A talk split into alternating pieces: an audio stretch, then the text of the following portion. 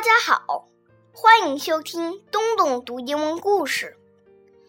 我很喜欢《If You Give a Mouse a Cookie》这一系列故事，而我又特别喜欢恐龙，所以我自己仿写了一个小故事，叫《如果你给恐龙照张相》，希望大家喜欢。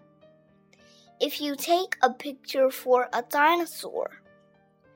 If you take a picture for a dinosaur, he's going to ask for a photo frame. Then you will have to look for some wood. When he sees the wood, he'll probably ask you to build him a tree house. When you climb up the tree, you'll see the apples on the tree.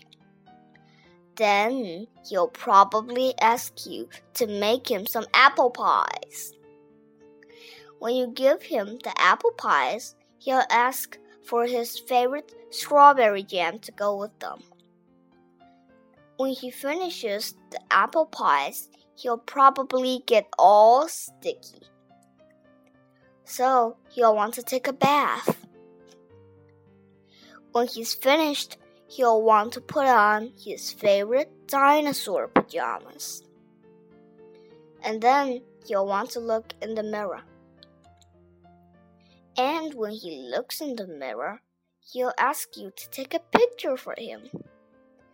And chances are, if you take a picture for him, he'll ask for a photo frame.